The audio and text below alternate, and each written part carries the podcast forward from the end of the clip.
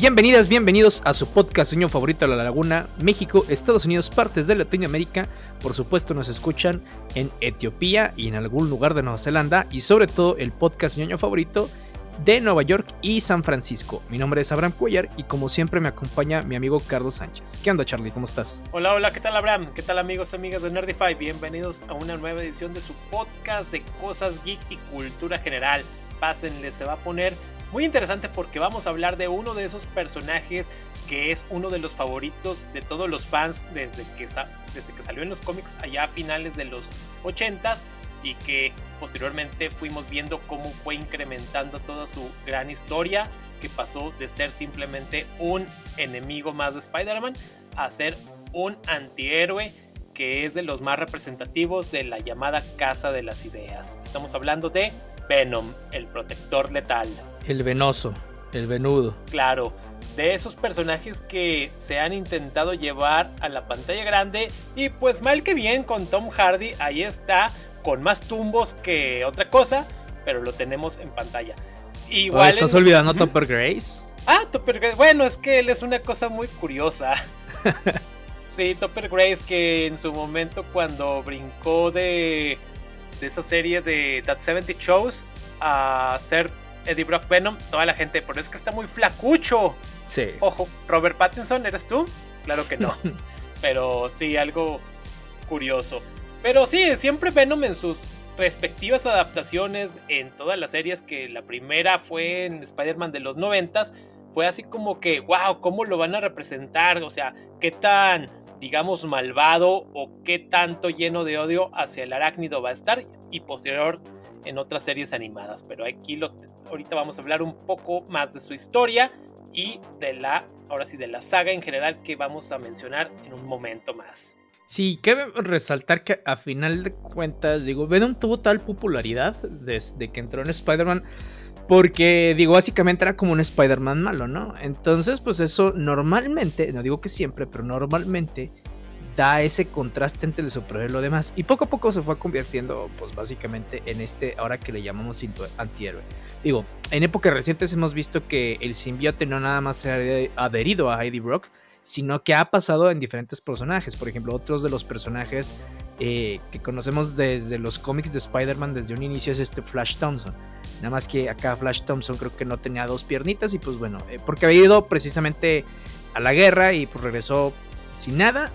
Se une con el simbiote y el simbiote después lo, lo ayuda a sus múltiples misiones. Pero aquí con Eddie Brock pues vemos básicamente la típica historia de un cuate con daddy issues. Muchos, muchos daddy issues. Sí, exacto. Además de que también problemas con por el mismo simbiote, con la ex esposa Anne Wayne, quien también fue huésped de, de este ser, y que, como dices, o sea, tuvo grandes problemas con su papá de que además de que estos se acrecentaron cuando viene ese el despido que se hizo muy público entre comillas, culpa del hombre araña de que Brock del diario El Globo, porque empezó con una historia de un asesino llamado La Rosa y que después resulta que esta historia es casi prácticamente es ficticia porque el Spider-Man atrapó a la verdadera Rosa, así que se hizo todo un escándalo. Eddie Brock es este corrido y básicamente su vida se echó al traste, así que le agarró gran odio al Spider-Man y que también el simbiote, después de que este es rechazado por Peter Parker, pues digamos que hicieron una mancuerna que se esperaba mucho mejor de la que mismo tenía con el hombre araña, porque uno enojado y el otro despechado, así que ahí estaban. Eh, Eddie Brock, caso muy curioso, porque él siendo un católico ferviente, eh, atentó contra su vida por después de este despido porque vio toda su vida destrozada. Pero pues bueno, formaron a este ser, el simbiote llamado Venom. Sí, algo que no me queda claro después de terminar de leer, por ejemplo, estos seis volúmenes, es que a final de cuentas sigue resentido con Spider-Man. Digo, a, pesar de que se supone que Jedi Brock ya pasó por algunas etapas en donde se está haciendo cargo de sus propios errores, Entonces, el haber hecho, pues, falso, bueno, el haber falseado esa historia del asesino serial, pues sí era culpa de Eddie Brock. O sea, Spider-Man lo único que hizo es de, güey, pues no, es cierto. Y se acabó, o sea, él no hizo nada malo. el pedo fue Eddie Brock. Entonces, echarle, echarle la culpa si es como muy infantil. Ok, lo entiendo que así es mucha gente. Pero ahora se supone que al final de todos estos seis números ya tenemos un Eddie Brock un poquito más cambiado, que trata de ayudar a la gente, trata de hacer las cosas mejor. Pero todavía sigue con ese resentimiento Spider-Man ese entonces de, compadre, pues no. Y, algo que también es que, eso sí, las seis, los seis volúmenes de este, de este cómic que se llama Little Protector, eh, híjole, es que recurren a demasiados, demasiados clichés en donde va a buscar Peter información con el papá, el papá lo manda a la chingada, después regresa como Spider-Man y oh, no se da nadie cuenta de que Spider-Man es el es Peter Parker, ¿no? Porque básicamente van a buscar lo mismo. Este, y luego sale una señora así de la nada, güey, a decirle, es que yo te voy a contar todo, pero no quiero que el señor se entere porque me van a despedir. Y le cuenta toda la triste historia. Sí, él es un señor con corazón de frío, pero después se enamoró de la mamá de Eddie.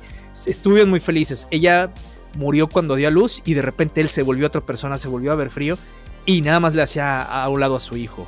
Y es de como que, ah, o sea, demasiados clichés, güey, desde a la señora que tiene toda la información y que ha trabajado desde siempre en la casa, pero que nunca supimos. Los pedos que tiene Eddie con su papá, que jamás habíamos entendido, o sea, que nunca nos habían dado ni siquiera una ventanita muy chiquita a ese tema. Este, o sea, todo eso. Y, la forma en cómo se solucionan las cosas también es de. Ah, qué conveniente. Claro. Entonces, sí, sí está muy conveniente el, el, cómic, la neta. Sí, este. Ahorita que mencionas eso de los daddy issues entre Brock y su papá, Carl Brock.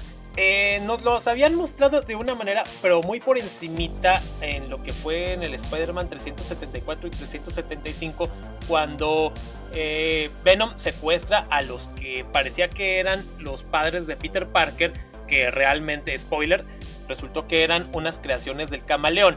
Así que cuando los tiene, digamos, capturados ahí en lo que es un parque de diversiones abandonado, resulta que Peter hace, digamos que están reciclando de, que busca información con la ex esposa, con Anne Wayne, y ella le cuenta de que es que es lo mismo, o sea, va primero como Peter, lo rechazan, vuelve como el hombre araña y oh sorpresa, ya le cuenta todo, le echa todo el chismarajo. Es que Carl Brock era un hombre duro con, con Eddie y después este, sintió un poco de orgullo y luego ya vino el despido, bla bla, todo ese rollo.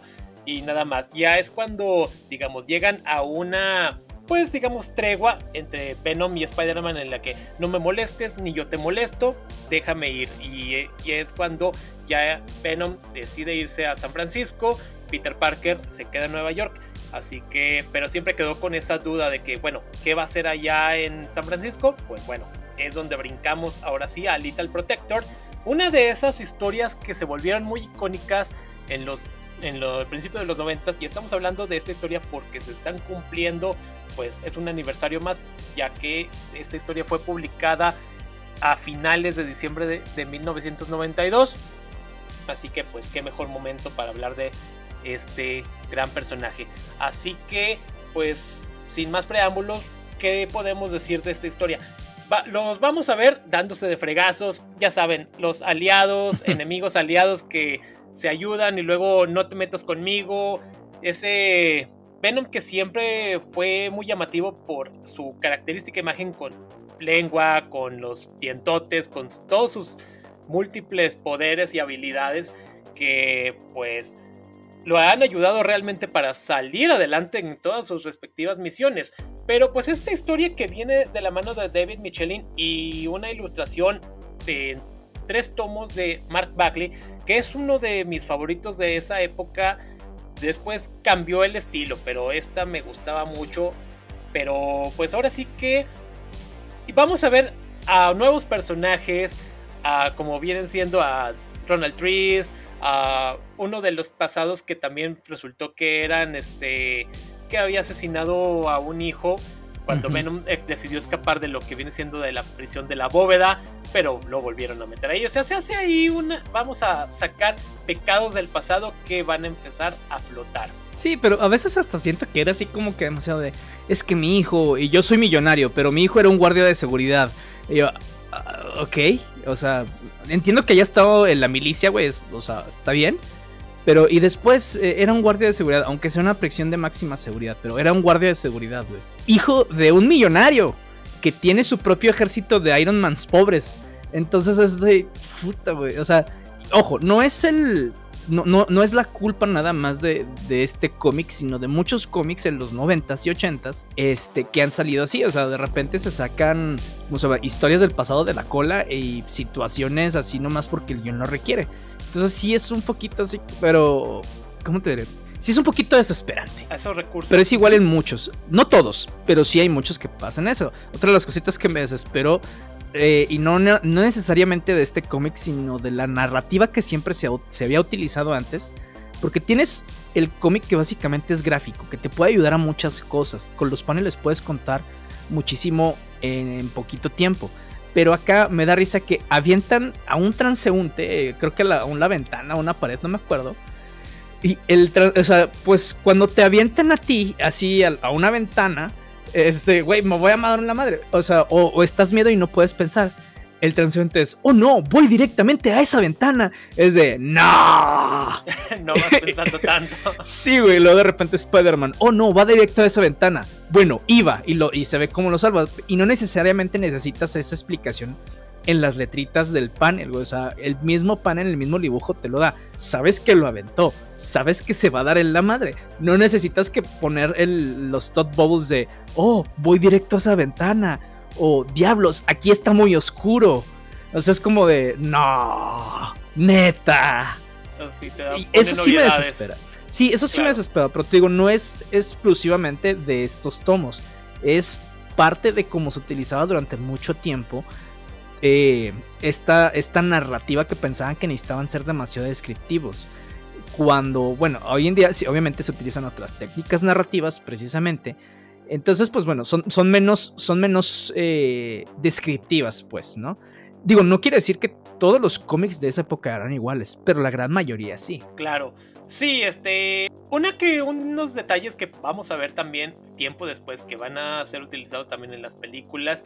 Que es como mencionas, a Ronald Trees, a Carl, Carlton Drake, que hace aparición con lo que viene siendo la Fundación Life, vamos a ver ese recurso de que vamos a utilizar el simbiote de Venom para replicarlo y crear nuevos simbiotes que van a estar a nuestro servicio, pues básicamente ya sea para venderlos, para utilizarlos como, como armas y vamos a tener a estos nuevos simbiotes de varios colores el color que a usted le guste, el sabor que también le plazca, que vienen siendo Scream, Page, Riot, Lasher y Agony.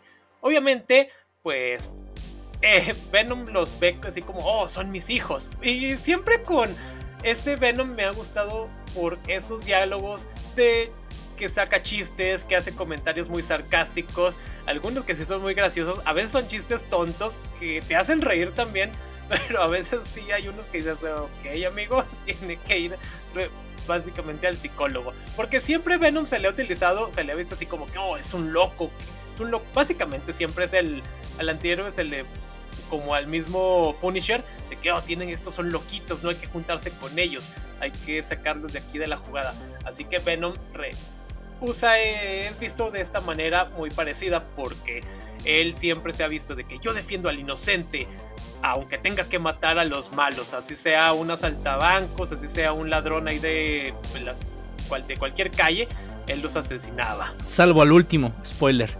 Que eso sí es lo que no me gustó del personaje, porque sí se vuelve demasiado... No sé, güey, como que el tener a Spider-Man ahí, obviamente, pues digo, es Spider-Man siento que a, la historia y a Venom, al personaje, lo hizo bajar un poquito su intensidad en donde no hubiera estado mal que hubiera matado al cuate este que quería desarrollar el parque, güey. Este, eh, y... Pero al final de cuentas, estando Spider-Man ahí es de que sí, está bien, voy a dejar pasarlo. Lo voy a rescatar para que después lo enjuicie la policía. Es de, bueno, X, ¿no? Una de las cosas que sí me dieron risa al principio del panel le, había pasado la, la, la foto a, a Carlos es que al inicio está una chava, una señora, una mujer que iba caminando por las calles, obviamente, de San Francisco. La asaltan y el cuate no nada más dice, oh, tienes poco cambio, entonces me las cobré de otra manera, ¿no? Intenta verla. Entonces llega Venom y la ayuda. Al final de cuentas, la, le da su bolsa a la chava. Y me da risa porque le da palmaditas en la cabeza. Muy bien, ahora estás a salvo. Obviamente la chava sale corriendo toda despavorida. ¡Ah! Porque quién sabe si fue, estuvo mejor la cura que la enfermedad. Claro. Entonces, digo, al final de cuentas. Y, ese, ese panel me dio muchísima risa. Este, se me hizo así como que, pues, o sea, eh, eh, está, están poniendo en contexto el de quieres ser un héroe, pero pues al final de cuentas tienes todo el bagaje de pues, ser un monstruo, güey. Claro, sí, igual cuando también eh, antes de irse a San Francisco, en alguna de las varias luchas que tuvo con Spider-Man, Venom decide parar la pelea para salvar a un bebé que estaba a punto de caer a uno de los lagos ahí, no sé, del Central Park, para salvarlo. O sea, siempre tenía esas buenas intenciones así fuera a costa de eliminar a algunos malos. Igual también cuando en algún tomo de otra historia que lo están golpeando y, oh, ya debo decir, ouch. o, o eso mismo cuando también que le disparan y que eh, que las balas no le afectan, de que, oh, miren, me hace cosquillas, siempre con ese tipo de comentarios que así de que, ajá, aunque me estén dando en la madre, este, pues yo estoy así con una, literalmente una sonrisa en la boca. Sí, y te digo, otro de esos clichés es, bueno, aquí aparecen muchos millonarios, güey, yo no sé de dónde salen tantos. Y todos con, con armas y con contactos. Y me quedo, la madre, güey. Pues con razones son una potencia mundial, güey. Pues salen millonarios desde las alcantarillas hablando de uno de los, no sé qué tan cliché sea, pero sí es un trope por lo menos de algunas historias, en donde hay una ciudad subterránea, obviamente debajo de la ciudad principal. Aquí a Venom nos, nos encontramos que cae en un hoyo y de repente sale una ciudad subterránea con, llena de vagabundos en donde parece palacios en algunas partes y digo, al final de cuentas lo terminan corriendo de ahí, que se me hace lo más pendejo del mundo. Y también se me hace lo más pendejo del mundo al final de cuentas de, oh, bueno, ya que nos salvaste, puedes quedarte. Ah, güey, no mames. Ahora sí. O sea, primero los había salvado desde un inicio, güey. O sea, entonces, este, y entiendes que sean un poco reticentes al aceptar personas, pero se supone que son personas sin hogar, que están escondiendo, exactamente, y que se están escondiendo de la sociedad. Entonces, a final de cuentas, pues quiere decir que tiene que haber una cierta eh, empatía con personas así como, Venom, que se me ha hecho lo más normal del mundo, decirle, ah, pues tú eres parte de nosotros. Digo, al final lo, fue, pero después de, ah, bueno, ya vimos que sí eres bueno. Y eso es como eh, reutilizar todavía esta eh, narrativa otra vez que nos quieren hacer ver al final de cuentas de, como ya vimos cómo fue Venom, mira, ahora antes era más o menos bueno, ahora es 100% bueno entonces, ahora la sociedad sí lo acepta, bueno, que no sea la sociedad en general, ¿no? Entonces sí se me hace como que recursos narrativos muy sosos en ese sentido, pero otra vez, eso era la base de muchos de los cómics de los 80s y 90s. Sí, exactamente. Y es que desde un principio, cuando nos empezaron a mostrar a Venom, que era básicamente el malote, el Spider-Man malo que quiere matar a Peter Parker, que empieza, digamos, atacando a sus seres queridos, en este caso a la que es a Mary Jane, y después que empieza a inmiscuirse un poco más, empieza a hacer de que, bueno, voy a destruirte de esta manera, voy a acabar con todo lo que representa Spider-Man, porque ya aparece entonces, pues Spider-Man, eh, cuando eh, aparece ese mítico eh, número 300 con esa clásica portada de fondo con los números 300 en rojo y que después se volvió icónico, que muchos lo han querido, pues digamos, reutilizar así ya de una manera ya está excesiva. Igual como le comentaba Bram, el número uno de Protector Letal con esa imagen de Venom que está así como que en guardia, que tiene varias, pues valga la redundancia, portadas variantes, que entre que, qué color blanco, qué color negro, qué color eh, dorado, qué fondo de telarañas, o sea, como decíamos así fuera de micrófonos, esto ya es un recurso nada más para sacar dinero. Sí, porque hay portadas variantes que tienen otro arte y que dices, ah, bueno, esto sí es como, o sea, bueno, las dos son de colección. Pero a mí se me hace muchísimo mejor, por ejemplo, las portadas variantes con otro arte que se ven muy chidas. Por ejemplo, ahora, eh, cuando ya escuchen esto, probablemente ya esté a punto de salir el, o si no es que, y si lo escuchan en enero, ya habrán salido los números 1050 de Action Comics que tiene la portada principal, obviamente con Superman, y otras portadas variantes, pero con diferentes artistas, o sea, mostrando a Superman como ellos lo ven. Y eso está muy chido. También ya saldría la portada número 100 del volumen 4 de Nightwing, en donde se ve pues un 100 y tiene obviamente todas sus portadas variantes, pero con diferente arte. No es el mismo arte con diferentes fondos. Entonces, y eso sí es así como que, ay, güey, pues echarle tantita ganas, o sea. Sí, Claro, y también creo que había una edición italiana con fondo plateado. Ya no me acuerdo si salió ese mismo año o tiempo después, pero también por ahí existe. Igual también eh, un fondo de telarañas con telarañas doradas. O sea, ya todo lo que había disponible lo echaron. Pero, pues ahora sí que Venom, que empezó con, con los trazos de Todd McFarlane, que en un principio tenía dientes muy humanos hasta y no tenía lengua hasta que fue en el The Amazing Spider-Man 322 gracias a lo que viene siendo al artista Eric Larsen es cuando ya él le agrega esos detalles de tener dientes así puntiagudos o, colmillos y esa lenguota tan, tan característica del personaje. Así que pues se volvió un recurso ya característico y posteriormente pues lo vamos a ver ya también ayudando a Spider-Man para enfrentarse con, con Carnage y, otros este, simbiotes que fueron apareciendo posteriormente que ya cuando se fue replicando. Pero como mencionaba Abraham en un principio, si Eddie Brock es digamos que el huésped principal o el más conocido fuera de Peter Parker y ya también tuvimos a lo que viene siendo como lo mencionó a Mac Gargan que también conoce como el escorpión también a un hijo de un este gángster llamado Angelo Fortunato cuando Eddie Brock se ve forzado a vender el simbiote como por 100 millones de dólares. O, por ahí fue el, se hizo una subasta. No sé si Eddie Brock realmente obtuvo algo de ese dinero. Pero el caso es de que como el simbiote vio muy débil a este chico, ah, en un salto lo abandonó. Así que el chico pues hmm. cayó al piso de, desde arriba de un edificio. Así como pues otros personajes que también han tenido muy este como Lee Price, que también este no duró tanto con, con este ser. Pero sí, o sea, ha sido un personaje que se ha enfrentado a otros, este, tanto héroes y villanos como pueden ser el Juggernaut, eh, Punisher, Hulk, Wolverine, siempre con esos resultados de que vamos a darnos de chingazos y luego ya platicamos. Pero típico de Marvel. Claro, sí, igual este ya ya lo fuimos este también Eddie Brock que se ve forzado también eh, a recurrir a que cuando cuando se infecta de cáncer, le, da cáncer terminal y después obtiene lo que es el antivenom y ya se vuelve ahora sí un nuevo simbiote de color blanco. Básicamente es Venom con, este, digamos, gris este, con la araña negra. Se vuelve ahora sí de nueva cuenta para al héroe y aliado de Spider-Man. Pues actualmente creo que este año salió lo que fue Protector Letal 2. La verdad no lo he leído, no sé qué tan bueno esté pero el año que entra también vamos a, va a continuar con otra historia pues que va a estar interesante creo que este en, marzo pero además de que para el Spider-Man 800 regresa Eddie Brock y que lo ayuda, o sea, le cede el simbiote para que pueda vencer a lo que es el Red Goblin, que hasta de hecho Eddie Brock le dice, cuídalo porque si no te las vas a ver conmigo.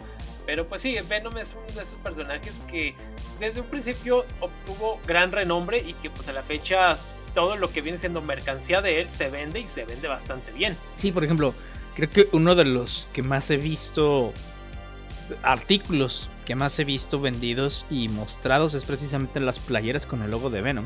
O, bueno, no necesariamente nada más con el logo de Venom, sino con el logo que tenía Spider-Man cuando empieza a utilizar el traje negro y se ha, vuelto pues bastante icónico. Incluso, bueno, esto sí no estoy seguro y estoy haciendo especulaciones.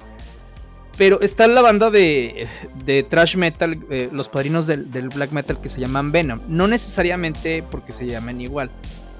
Pero a mí, curiosamente, se me figura demasiado el logo de ellos con el logo de, de Venom que normalmente sabemos. Claro, sí tienen sus diferencias, pero yo le veo más similitudes que otra cosa. Claro, igual sí puede ser este algún que se basaron en ello, o sea, no sabemos, que algún día estaría bien checar ese dato, pero porque siempre, como ya saben, igual en ese especial de música y los cómics, aquí lo pueden checar también, hay muchas bandas basan bastantes de sus canciones, ya sean libros o historietas. O este, incluso sus nombres completos. Claro, exactamente. Como Mona Mar. Gorgoroth. Ándale. Sí, incluso me da risa porque algunos blaqueros Bueno, eh, de la escena del black metal, pues utilizan, por ejemplo, como este, el Kong Grishnak basa su nombre en un, nombre de los, de los generales o comandantes orcos del Señor de los Anillos, sin acordarse que, digo, al final, porque decían, no, es que esto está muy oscuro, sin acordarse que, pues al final de cuentas, este J.R.R. Tolkien era súper católico, entonces así como que eh, hubiera dicho, no, mijo, usted no utiliza mis nombres. Claro, sí, un contraste, pues bastante tremendo. Sí, cañón. Sí, este pues sí, pues Venom, este, yo creo que es una de esas historias que en su momento inició a muchos chicos, a muchas chicas, a este mundo de los cómics, como, pues dice Abraham, eh, una sobreexplotación de esa portada número uno, que de hecho fue una, una base para ese, esa bancarrota que se le vino a Marvel a finales de 1996, porque fue de lo que algo que muchos fans se quejaron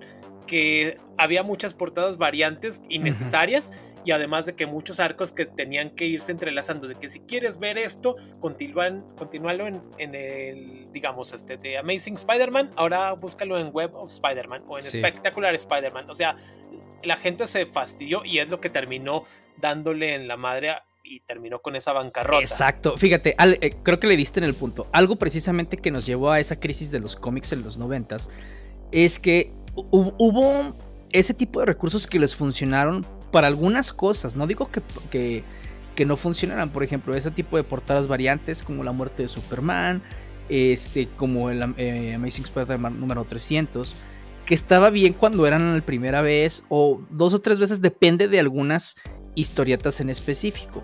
Pero eran tan reutilizables que, por ejemplo, ok, Venom es la Venom Lethal Protector, es esta serie limitada que no quiere decir que esté mal, pero no era así como que, wow, el número tanto de una historieta muy deseada, güey. O sea, la verdad es que no. Entonces empiezas a utilizar eso, la gente se empieza a cansar porque dice, güey, ¿para qué compro de más? Si es lo mismo, o sea, no voy a estar comprando las mismas cosas. Lo, o sea, esto que están haciendo cada rato, ya no lo voy a tolerar. Entonces, si compraban un número, era para leer y se acabó. Y luego, ahora, lo que comentabas precisamente era de las historias que estaban entrelazadas. Funcionaban en algunas, por ejemplo, como la muerte de Superman, ¿no? Que agarró todos los libros de Superman porque, digo, a final de cuentas, afectaba todo este tema y en algunas páginas de la Liga de la Justicia. Entonces, en, en esas se entiende. O en, por ejemplo, las de Nightfall, por ejemplo, que también agarraba muchísimos de los libros de Batman porque era una historia específicamente que afectaba a todo el universo del Caballero de la Noche. O mi favorita, que a final de cuentas son un chingo de tomos, pero a mí sí me gustó, por lo menos que estuviera entrelazada así. Sí fue un pain de as poder leerla. Pero, por ejemplo, la de No Man's Land, en esa también agarraron casi todos los tomos habidos y por haber de todo lo que era que estaba conectado con Batman mínimamente y algunos de otros personajes de la Liga de la Justicia de DC Comics que bueno, referenciaba nada más eso, pero no era parte de la continuidad de la historia en exclusivo a esos. Pero digo, hay algunos en los que funciona y otros en los que sí llega a ser bastante... Mm, ¿Cómo te diré? bastante cansado. Y a veces estás leyendo una historia y te la interrumpen precisamente nada más para llegar al super evento que pues o deshicieron dentro de un año o el super evento no, no resultó en nada, ¿no? Entonces, pues sí, si es gastante. Entonces la, empiezan a hacer este tipo de cosas. Quienes les encanta comprar cómics dicen, no, güey, ya no voy a comprar esto. Se les quedan los tirajes, empiezan a tener menos demanda. Y pues entonces empezó toda esa crisis. Sí, exactamente. Y es que, pues básicamente esta historia de Protector Letal, mucho de su gran éxito fue de que era la primera historia de Venom en solitario. O sea, era, era la primera vez que Venom tenía, digamos que su propio arco eh, iba en solitario, entre comillas, porque aparece Spider-Man y, le quita, partes. y le quita bastante protagonismo. Pero bueno, vamos a dejarlo así: de que es la primera arco de Venom ya como protagonista, entre comillas. Una de las cosas que obviamente es. Bueno, me he dado cuenta en muchísimos cómics de la época. Pero que con este quería retomar porque la vi muchas veces y me gustó ese tipo de elementos. Es que extraño que cuando están referenciando algo precisamente dentro del cómic de, ah, por ejemplo, cuando Spider-Man y yo nos puteamos en el Empire State, por, decir algo, ¿no? Entonces te ponen un recuadrito abajo en donde ver el tomo de Amazing Spider-Man número tal, para que tengas el contexto. A mí eso se me hace bastante bien, aun, incluso hasta cuando referencian tomos muy viejos, güey. Porque se me hace chido, digo, ¿no? Pues no sé de, o sea, puedo decir, no, pues no sé qué está hablando, pero está bueno, continúo. Pero se me hace un recurso muy padre poder regresar de, ah, se refiere a esto. Lo que va a hacer es que me da curiosidad y me pongo a ver el otro número. Entonces esto te puede ayudar a, aumentar un poquito las ventas, ¿no? dices, ah, güey, no sé, pasó esto en Venom o en Spider-Man, en tal número, en tal tomo, dices, ah, ok, a ver, voy a buscarlo. Ah".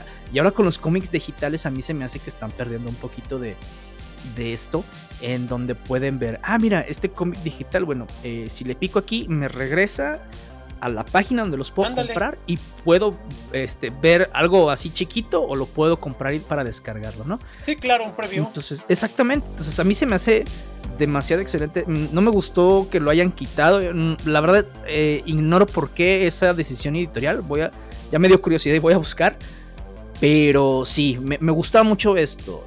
Esta referencia está en el número tal de tal eh, cómic, ¿no? Entonces digo, ah, se extraña. Sí, porque sí, este, aquí uno que en esta historia de Protector de Tal es cuando recuerdan cómo, sal, cómo lo ayudó a salvar a la ex esposa en el 375. Y viene de hecho una, el panel en un color así como tipo azul. O sea, nada más utilizan ese único como color. recuerdo. Claro, sí, como recuerdo exactamente, lo cual también te ayuda bastante y evita que tengas que ir a ojear tu mismo cómic. Pero igual con eso, ese detalle que dices que simplemente checa ese dato en tal número, está también muy bueno porque, como dices, ya si lo tienes lo ves o, simplemente no te acordabas, o sea, porque así de que pues tantas hojas, tantas imágenes, así como que, ah, cabrón, eso cuando pasó y ya te refresca pues la memoria muy bien. Sí, y además no es como que compres un, un único cómic, güey, o sea, normalmente cuando leemos cómics, leemos un chingo de números de muchísimos personajes, entonces va a llegar un momento donde se te olvida, diga, ah, cabrón, este de dónde salió, no me acuerdo de esto, ¿no? Exacto. Y que ya te digan dónde, ah, ok, a ver, ah, mira, ya me refresca la memoria. Sí, eso está muy bien y ojalá, como dices, o sea, se vuelva a utilizar ese gran recurso. Oigan, pues bueno, eso ha sido todo por lo menos en, en la de Venom.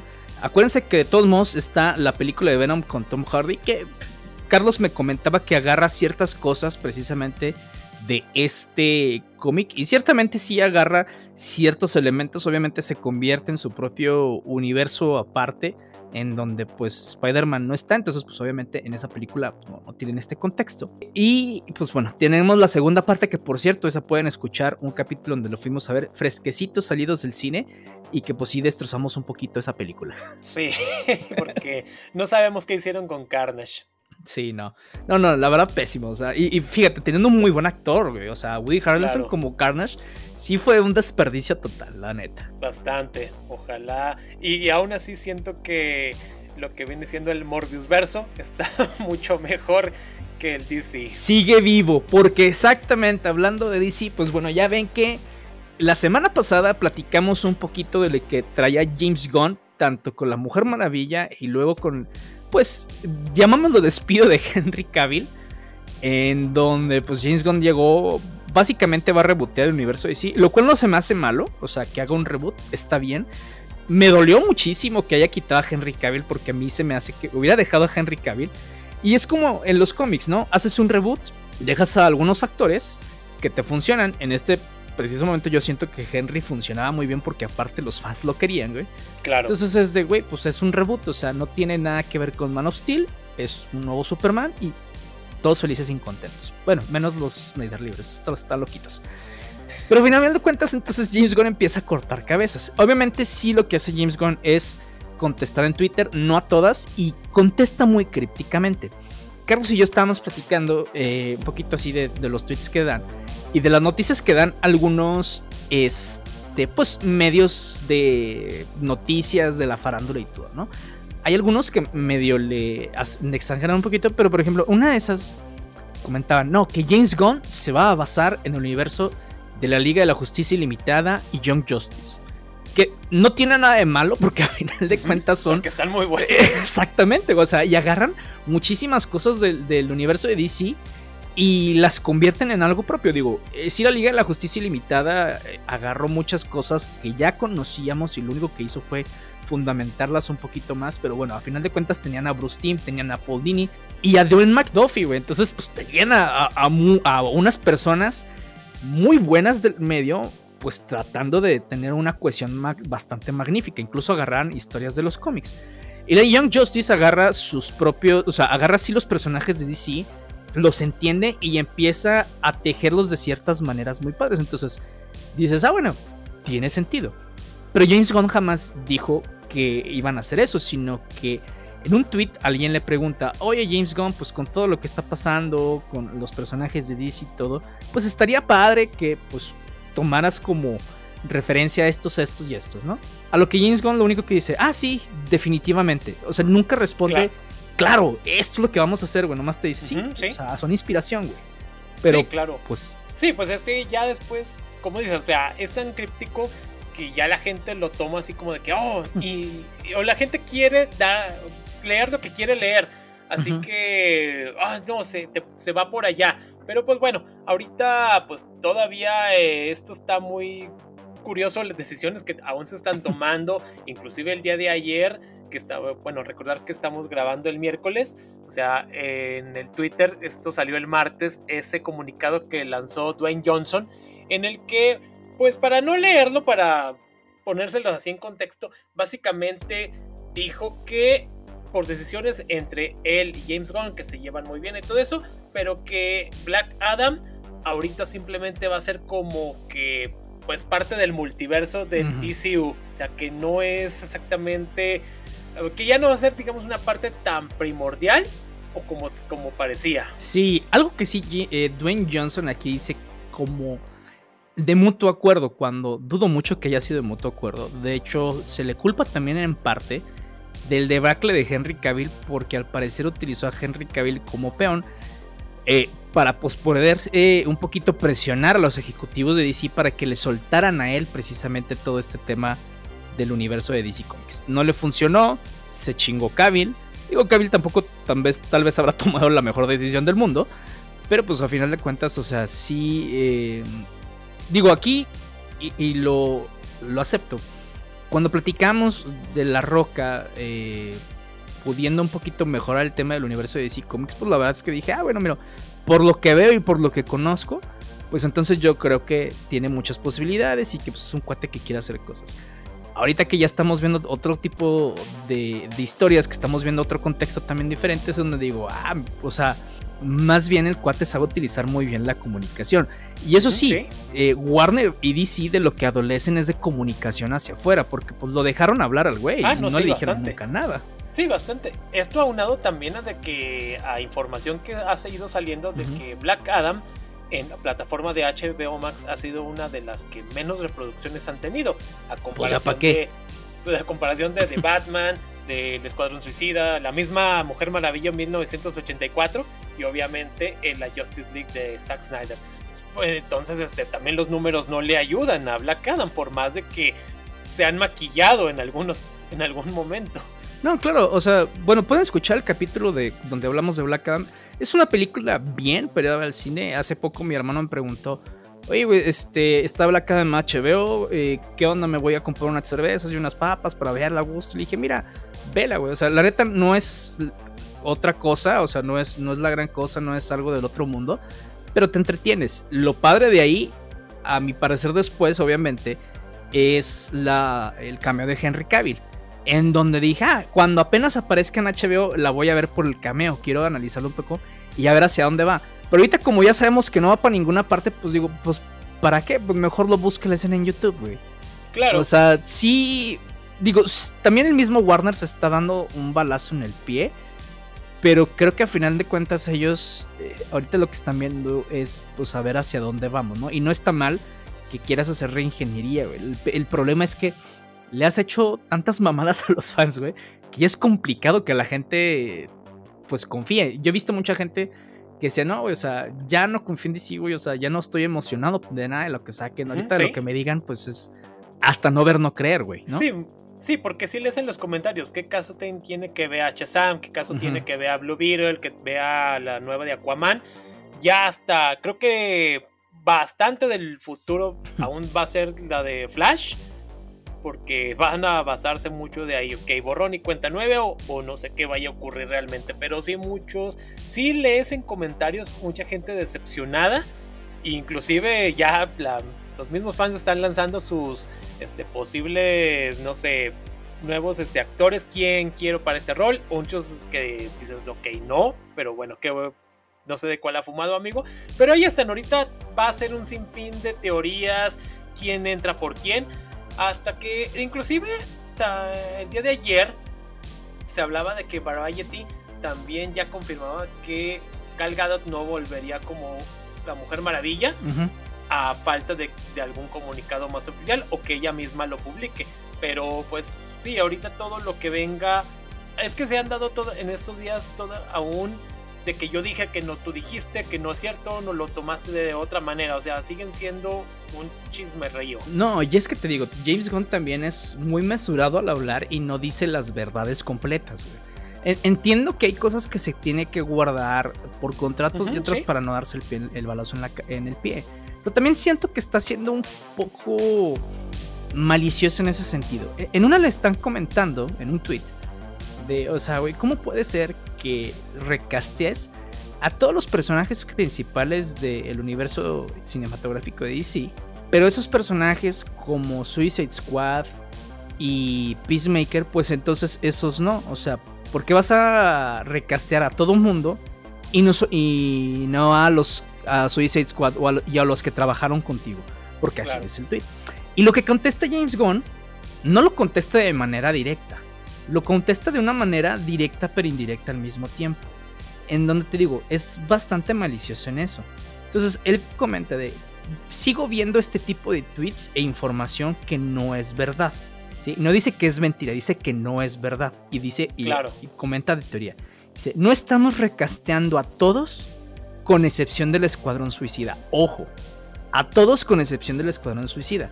Eso quiere decir que si recastea a casi todos, menos el Escuadrón Suicida y uno que otro personaje de otra parte de Peacemaker o de Shazam, que ahorita vamos para allá, pues entonces, pues ya ven, es que no rescasteamos a todos, güey.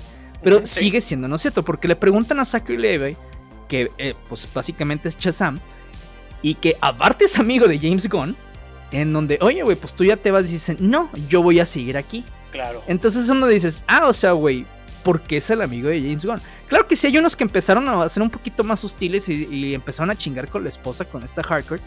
Que dices, bueno, güey, o sea, eh, sí, o sea, entiendo el, enojo, güey. Una cosa es el enojo y otra cosa es acosarlo. O sea, yo también diría, pinche vato, es. Eh, si, no, si no corre a todos, la verdad, güey, se va a ver muy mal. Entonces, y la gente sí está diciendo, o sea, güey, ¿y por qué a tus colaboradores cercanos? O sea, ¿por qué esos sí, los demás no? Entiendo que tengas tu propia visión, pero, o sea, pues tienes que también ser consecuente, porque los fans no, no lo van a perdonar así de sencillo. Y el que sea su esposa, pues obviamente le dicen, ah, güey, pues con razón, ¿no? Pues que ganón. Sí, o sea, sí, sí se ve bastante el nepotismo. se entiende, sí, o sea, se entiende que cuando tú trabajas, pues traes a tus amigos y todas partes. No, está bien. Pero el haber hecho este tipo de cosas y luego que a los fans de muchos eh, actores y actrices, güey, los, no que los hagas lado, sino que los decepciones, luego lo quitándoles a esas personas, dices, ah, pero pues sabes que esto se quedará, ¿no? Porque esto está bien, entonces sí se ve un poquito mal. Claro que hay unos que se van a defender, sí, güey, pero es que no es lo mismo los principales del DCU que tienen un impacto grande a gente que pues ahí eh, están de, eh, personajes secundarios. Lo que ya hace James Gunn es agarrar esos personajes secundarios y siempre convertirlos en primarios. Entonces, eh, y, eso no quiere decir que porque sean secundarios no tienen relevancia, ¿no, güey? O sea, simple y sencillamente sí creo que está mal el que haya, eh, si va a hacer esto, que lo haga, güey, de que, ah, voy a ser malicioso intencionalmente de, es que no vamos a correr a todos menos al Escuadrón Suicida. Los vamos a correr a todos menos al Escuadrón Suicida, a los de Peacemaker y a mis amigos más cercanos. Entonces es donde dices, ah, chinga tu madre. Entonces, pues sí, cómo está jugando ahí la carta, está mal realmente.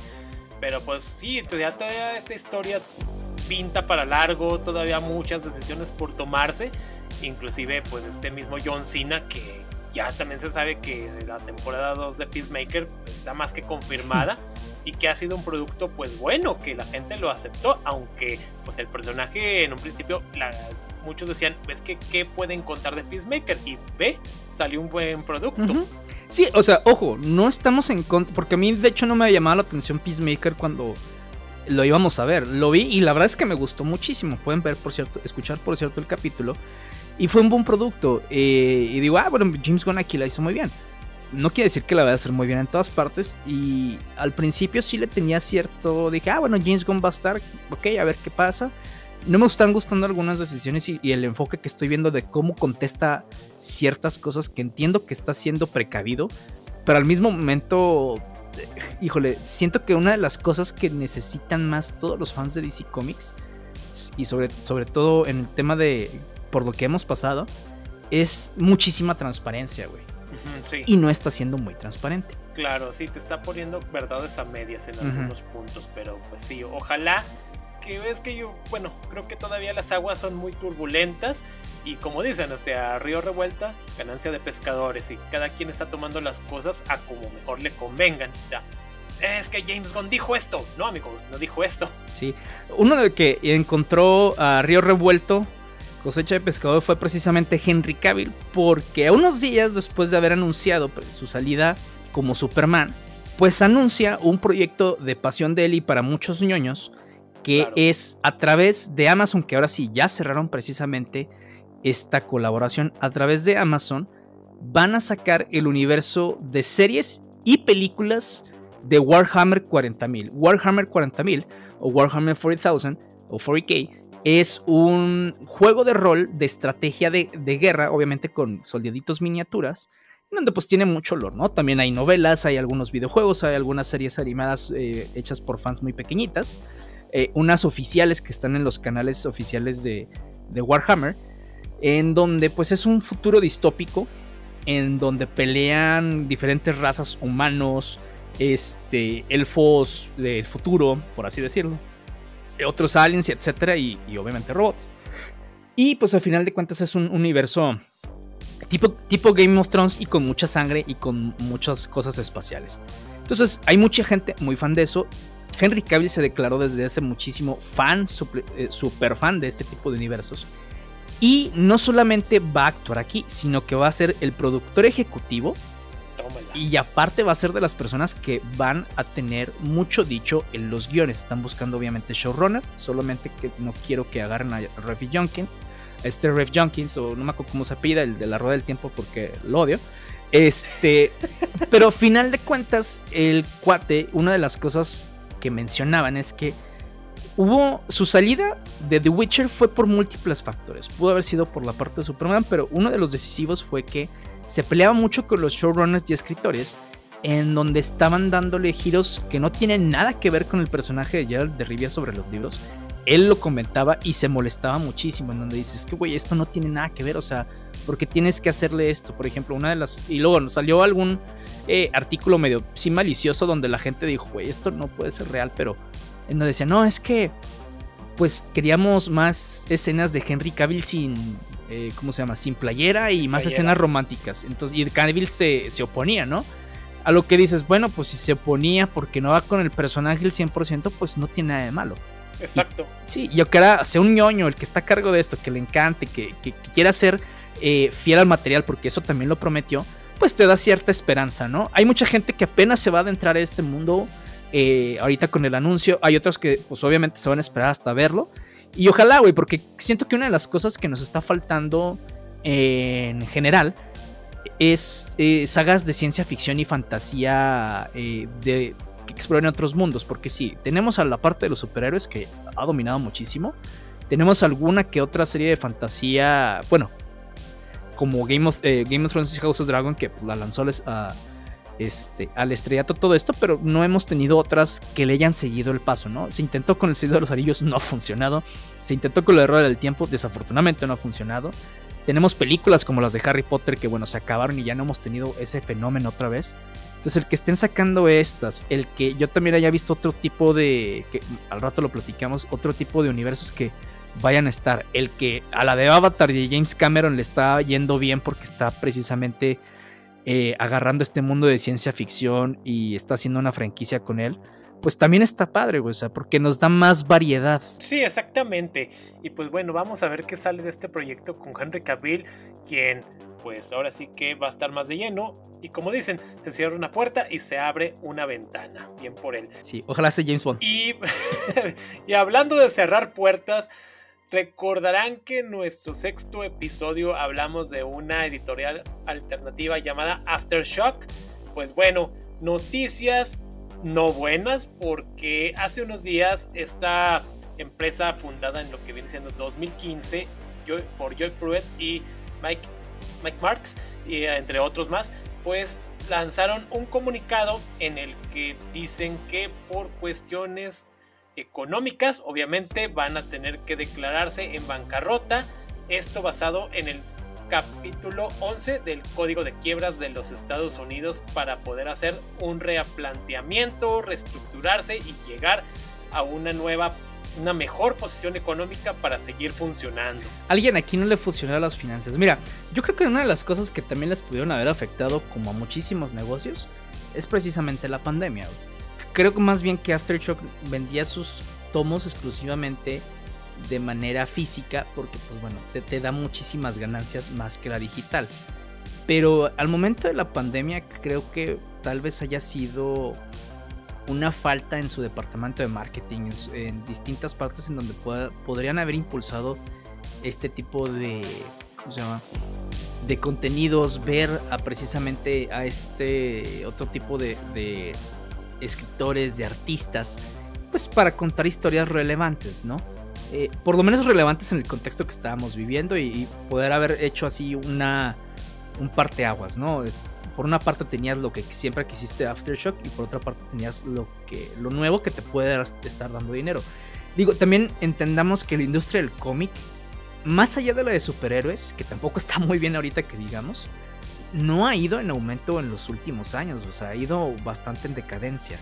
Entonces, este, digo, es desafortunado porque los cómics, como lo platicamos incluso en el capítulo de Mouse, no solamente son un género, o sea, son un medio por el cual puedes contar múltiples historias.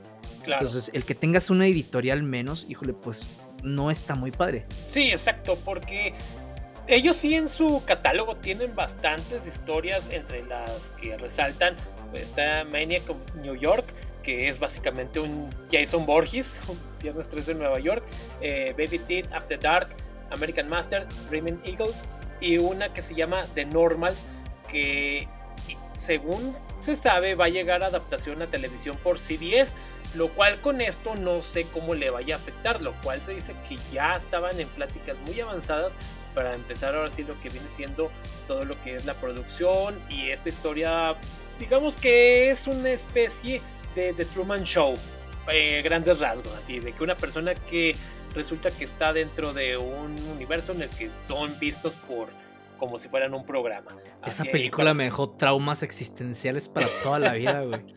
Así que dices, ¿quién me estará viendo? ¿Se divertirán con mi vida? ¡Qué morbosos! Porque yo no. sí, exactamente. bueno, pero las risas no faltaron. Claro. Sí, así que pues vamos a ver qué resulta sí, ojalá que siga adelante Aftershock, porque como dices, las editoriales y estas independientes que obviamente no tienen los mismos recursos que Marvel ni DC y que basan tanto lo que es la venta de tomos físicos y todo lo que es el merchandising que ahí tienen todavía en su catálogo, que chamarras, este, gorras, etcétera. Pero pues bueno, vamos a ver, porque sí creo que tienen una deuda como de 50 millones de dólares por ahí. Perra madre, pues ¿qué Digo, para ser para ser una eh, independiente que dices, ok, que pues qué loco, digo, no sé cómo se manejan realmente, pero pues bueno, sí es una cifra bastante alta. Sí, no, está cañón. Mira, y precisamente, digo, aparte de eso, digo, hay, hay muchísimas editoriales, ¿no? Hay unas que sacan dos, tres números, hay unas que se que básicamente crecen porque sus, eh, los fundadores son artistas y escritores de cómics que necesitan sacar unos números muy específicos y nada más por eso sirve. Pero el chiste de esto es tener gran variedad pues para que distintos eh, artistas y escritores puedan estar en diferentes medios y nada más tengan que buscar a los grandes eh, exponentes de esto, que y te digo, no todos son cómics de superhéroes. O sea, una de las cosas que Ricardo y yo platicamos desde hace mucho, que entendemos que mucho de lo que hablamos son cómics porque es lo popular. Y digo, también nos gustan, quiere decir que no, nos fascinan. Pero algo que queremos hacer poco a poco es también darle eh, chance a otro tipo de historias de cómics y no nada más precisamente de los superhéroes. Exactamente, porque sí, hay muchas historias que valen la pena y que en un futuro las estaremos mencionando aquí. Si tienen alguna propuesta, pues estamos abiertos para hablar de ella. Y bueno, también algo ya para finalizar, que es para la gente ñoña sobre los libros. Bueno, a partir del siguiente año van a salir nuevas portadas con nuevas ediciones de los tomos de Mistborn o Nacidos de la Bruma aquí en eh, Latinoamérica y Hispanoamérica, que a final de cuentas son esta trilogía de libros que lanzó a la fama a Brandon Sanderson, este escritor americano, eh, sobre todo de fantasía, que es que, escribe hasta dormido el cabrón, no sé cómo le hace, y escribe unos tomos, güey, del tamaño, de, más grandes que la Biblia, güey, es más, yo creo que la guerra y la paz le, le, ¿cómo se llama? Le viene corta. Porque al final sí son tomos bastante grandes. Digo, yo los que tengo los tengo en digital. Dije, nah, o sea, si en inglés, güey, están enormes, en español no nos parecen bloques esas cosas. Entonces dije, nada, mejor todo en, este, en digital, en idioma original. Después me las hecho en español. Pero al final de cuentas, ahora va a salir eh, eh, a partir de 2023 el tomo 1 y 2, que son primer, eh, precisamente Nacidos de la Bruma, el Imperio Final y Nacidos de la Bruma, el Pozo de la Ascensión, van a salir el 14 de febrero. Y el 3 de, perdón, el 14 de marzo va a salir el tercer libro de esta primera trilogía, que es El héroe de las eras, también de Nacidos de la Bruma. Entonces, pues, ¿cuándo van a salir aquí en México? ¿Quién sabe? ¿Cuándo van a salir en Latinoamérica? ¿Quién sabe? En España probablemente se tarden como unos 2-3 meses. En España.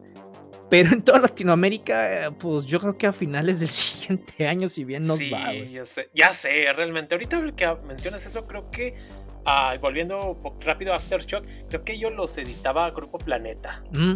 en español. Sí, fíjate, es que precisamente Grupo Planeta, ah, eh, digo, no es parte de, los que editan Nacidos de la Broma, pero, por ejemplo, con Minotauro sacaron las ediciones del Señor de los Anillos en septiembre y apenas están llegando a Latinoamérica. Ah, Eso es lo único malo, digo, entiendo, obviamente, pues en España pues está el conglomerado, güey. Eh, pero pues digo, híjole, Latinoamérica la verdad es que es eh, una región con muy pocos lectores desafortunadamente, entonces a veces las cosas no llegan completas hasta acá. Por ejemplo, los libros de la Rueda del Tiempo que yo tengo, eh, la colección completa, del 1 al 8 sí los pude conseguir aquí en México el 9, 10, 11, 12, 13, 14 y la precuela las tuve que pedir en línea para que me llegaran desde España. Entonces sí, pues, o sea, si quieres seguir ciertas sagas, va a estar complicado porque no te las publico en todos aquí en México. Ya sé. Sí, este, pues a veces uno tiene que apechugar o buscarle por otros lados. Sí, no, lo que hice con antes de saber que estaban a la venta esos libros, pues compré unos en digital. Dije, bueno, pues digo, lo que quería era leer, ¿no? Exacto. Eh, entonces los compré en digital y pues digo, afortunadamente es una de las cosas que podemos hacer. Me gustaría que hubiera más cómics digitales en español para que más gente pudiera leerlos también, porque siento que esa es otra de las cosas que nos está faltando. Así es. Y bueno, eso ha sido todo de nuestra parte. Esperamos que les haya gustado el capítulo. No se olviden que también aparte tenemos ese capítulo de Venom 2 que pueden escuchar también en cualquier plataforma, que sacamos capítulo todos los viernes, que nos pueden seguir en nuestras redes sociales Facebook, Instagram y TikTok. Y recuerden, a partir de hoy todos los inocentes pueden considerarse bajo nuestra protección, y quien se atreva a hacerles daño responderá a Venom.